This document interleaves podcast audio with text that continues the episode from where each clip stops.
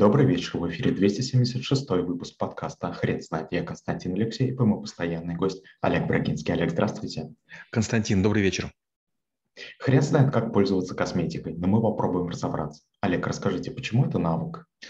А, косметикой, конечно же, пользуются женщины по разным причинам. Для них э, очень важна кожа лица, кожа рук, потому что это часть их привлекательности, с одной стороны. А с другой стороны, безусловно, возрастные изменения никого не могут радовать. И если мужчины к этому относятся так снисходительно, пренебрежительно, как бы, ну, понятно, как бы уже не молод, для женщин это такой, такой очень серьезный удар. Нельзя говорят 45-45, баба ягодка опять, это такая некая вторая молодость, после которой может наступать ускоренное увядание. Косметика и криптология – это такие сферы, такие области, которые предназначены для сокрытия неких э, изъянов или возрастных, или каких-то, может быть, природных, для, для приукрашивания. Если мы глянем, скажем, что делалось э, в разные периоды, было много пудры. Скажем, те же египтяне использовали свинцовые пудры, из-за этого, кстати, меньше жили. Скажем, э, в одно время английский парламент даже запрещал помаду, потому что считалось, что помада является таким очень сильно действующим, завлекающим общем, способом воздействия на мужчин. А сегодня косметика, среди прочего, кроме декоративной, кроме лечебной, кроме профилактической, пошла в еще одном очень интересном направлении. Есть камуфляжная косметика, когда вы можете использовать различные кремы, нанося их на лицо, для того, чтобы камеры сильнее ошибались, распознавая вас в толпе. Олег, расскажите, пожалуйста, а что нужно делать для того, чтобы косметика была, скажем так, вспомогательным средством и украшивала человека? Ну, начнем с волос. Если мы используем какой-то плохой шампунь, какие-то используем плохие гели, плохое мыло, неправильно ими пользуемся, а, это может приводить к выпадению волос, это может э, приводить к рассеканию волос, а, это может приводить к тому, что волосы будут выглядеть неживыми. Дело в том, что кожа, ногти, а, зубы и волосы – это четыре признака, которые показывают, насколько себя человек хорошо чувствует.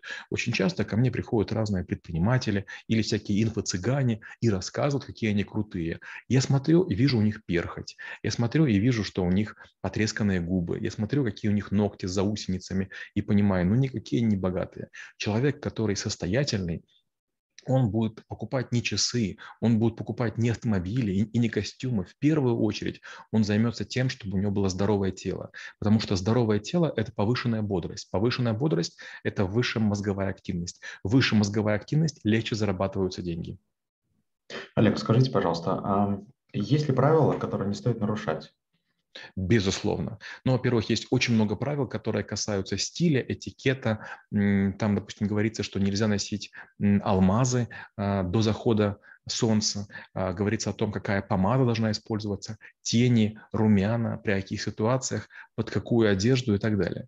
Но, опять же, если мы говорим про косметику, есть некие базовые уровни косметики. Ну, допустим, не будем говорить да, про, про маникюр. То есть, если, например, вы мужчина, то прозрачный маникюр, он допустим. Он может быть глянцевым, он может быть матовым, но, наверное, мужчине не имеет смысла красить ногти, например, там, розовым цветом или черным, как делают рэперы. То есть, все должно быть красиво красиво, но не броско. То есть не показывайте всем, что у вас какой-то там специальный маникюр. То есть не делайте на нем акцент. Женщины могут делать. Хотя, опять же, мало кто понимает, почему многие женщины делают длинные ногти.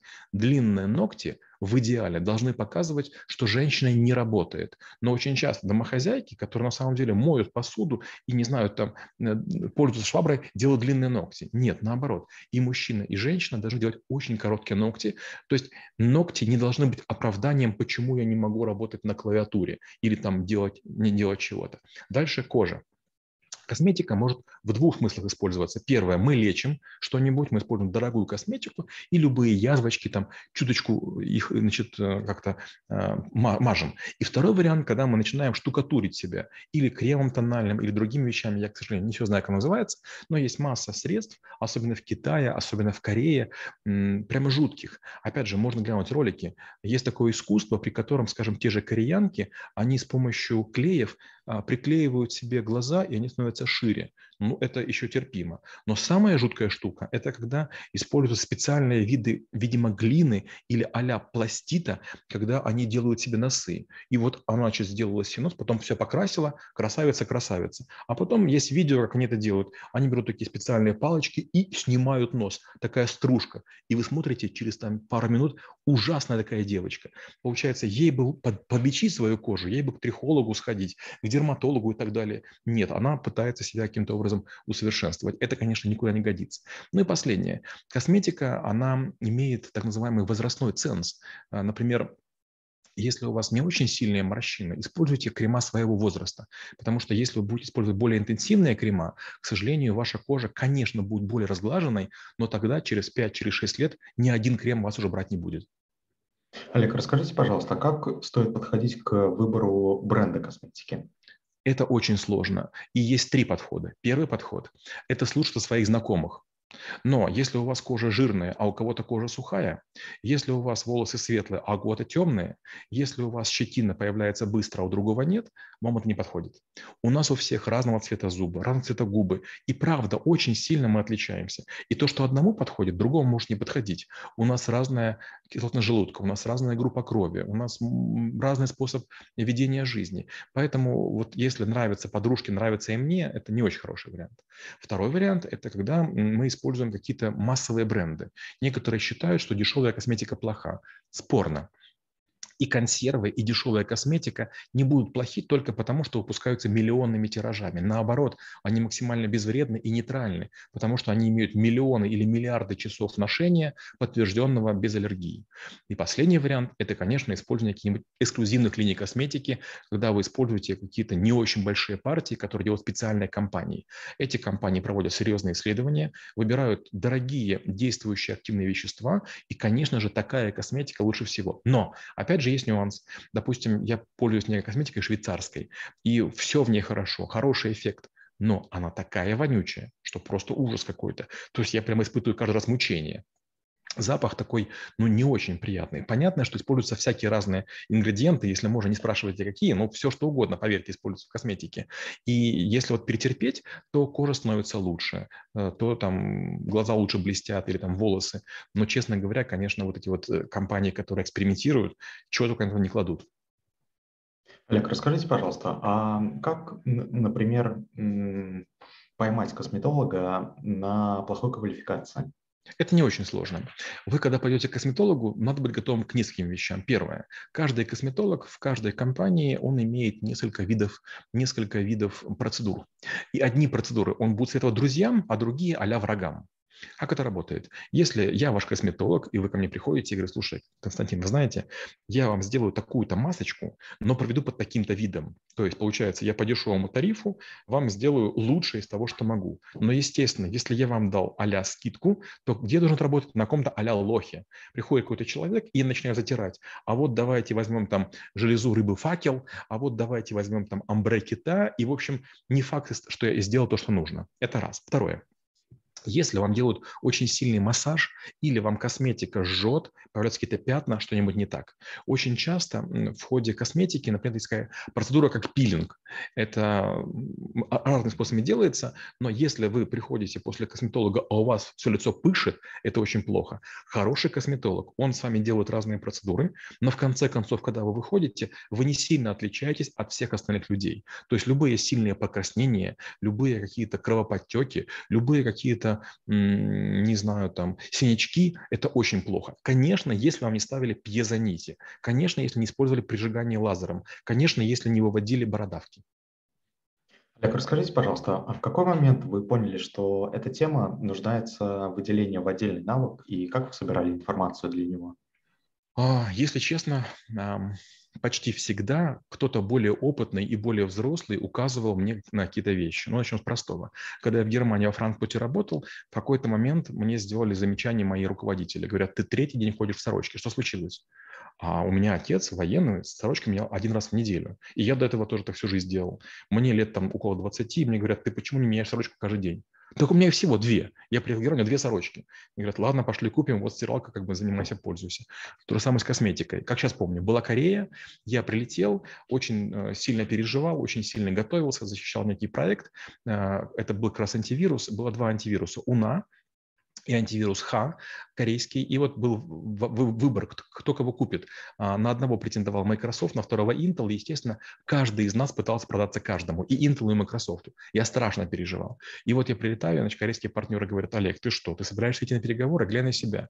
А у меня такие образовались очень темные круги. А я говорю, так, и что делать? А я помню, моя мама использовала два приема. Первое, я клала ложки, покажется вот чайные в холодильник, и потом прилагала. И чайные пакетики. Я говорю, ну могу ложки, чайные пакетики.